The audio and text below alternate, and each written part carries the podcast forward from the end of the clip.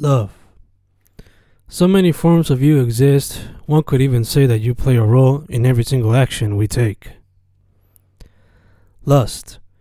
As we age, it seems that lust is lust. I just hope we can continue to find it every now and then. Lightning. Lightning quickly strikes the poet and he goes wild on the notebook, picking out thoughts, picking out ideas. It's never been so creative. It makes him feel like God and at the end of the four hour ordeal, he celebrates. It's alive! It's alive! LeBron.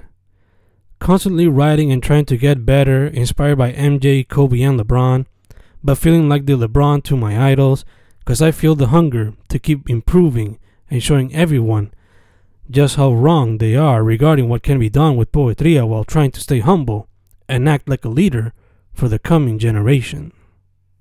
Lord. Never really was religious, but I've considered reading the Bible, Lord.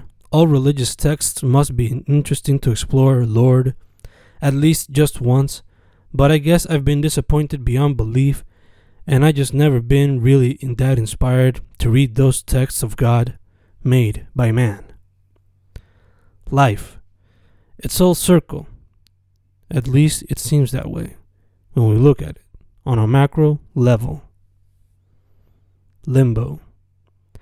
Often feeling like I'm in limbo, especially recently when we've been enclosed for so many hours. Feeling in limbo, often looking for jobs or working on my own shit, but never finding a way to survive off it. Feeling like I'm in a limbo. I just hope I can get off of it sometime soon. Light. There seems to be a light at the end of this long tunnel. I wonder if we'll go back to some normalcy immediately after, or at least in a few years. Lift. I travel back home to the west in order to get some sort of lift, and I find it. The muses just rung through me, and the words just typed themselves. It all serves as a little reminder that going back home can be life saving. Loose. The mind's loose right now like a dog when it's let out, and it feels great. As all the stress goes away I just wish chances for this were allowed more often. Lasting. I think my work will be long lasting. Sometimes I don't even care much about it. I just try to keep a balance between having fun and being serious, though I'm always serious even when I'm having fun, because it's true and I'll forever preach it. Always try to have fun with your creative juices. The day they become work, they'll lose some of that joy that made you love them lethal. This year has been lethal on all of our systems and all of our mentals. A lot of scars have been born, and they'll continue to thrive. I just hope we stay alive long enough to see the light shine. Lethological. Constantly feeling lethological, my mind often losing words and simple memories. I wonder if the vast amount of visual media consumed plays a role in that loss. At least it feels like it. I'll just be listening to my girl for a second, and the next second, after viewing social media for a while, I'll forget her story. Is it social media? Am I lethological? Or is it a sign of early dementia? I honestly don't know, but it feels weird and depressing. Lyric. Never been much of a lyrical poet. I've always kind of feared the lyric, the rhyme, because I set high standards for myself based on some of influences work. But I should really apply some of the wisdom I pass on to others.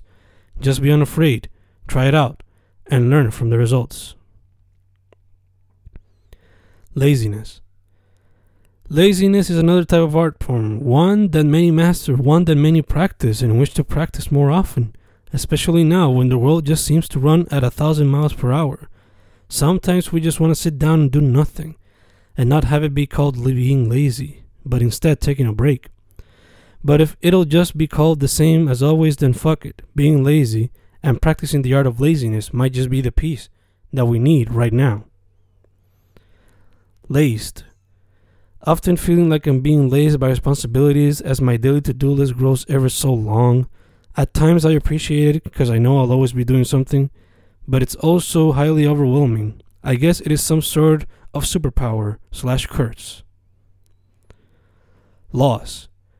Breaking laws brought his downfall. a web of lies, a web of liars, thousands hurt, greed at the core. Lurk. Lurking in the darkness, the poet stays as a hermit, working on his skills, experimenting with others, perfecting the craft. Some would call him villain for not keeping the craft pure, but others would praise him for elevating it. Litigation. Years of pain and anger finally burst out in the forms of litigations, and a movement was born bringing down villains and putting up new figures to admire. Live. We continue to live this new form of reality. The question is, how much time's left? We've slowly adapted to it, but can we live like this forever? Will we be able to feel safe again, shaking hands, hugging, kissing? Time will tell. Time will tell. Lost. We're all lost, lost in this state of limbo. We don't have a light that guides us into a brighter future. It feels like we've lost two years, and it feels like we're going to lose more because we failed to do our best to go back to normal. Level.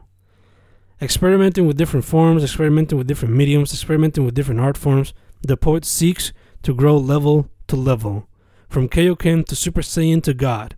It is a lifelong quest to become the best he can never be. Low. Laying low is his thing as he plays with the art form, slowly building up a repertoire that will serve as his legacy. Less. Every day he feels he does less. Years of hard work are suddenly leaving him brain dead, burnt out, or whatever you want to call it. Yet he continues pushing through, moving forward, hoping to get better at the craft while still staying passionate about the art form that brought him a sense of freedom. Lethargy. Periods of weakness and lethargy have consumed the poet in these unprecedented weird times, but he continues to find time to let the mind go free and let him feel cleansed. Load. The load he carries is a heavy one, but he continues to try and move forward, trying to not let the load get the best of him, though sometimes a scream or two definitely help.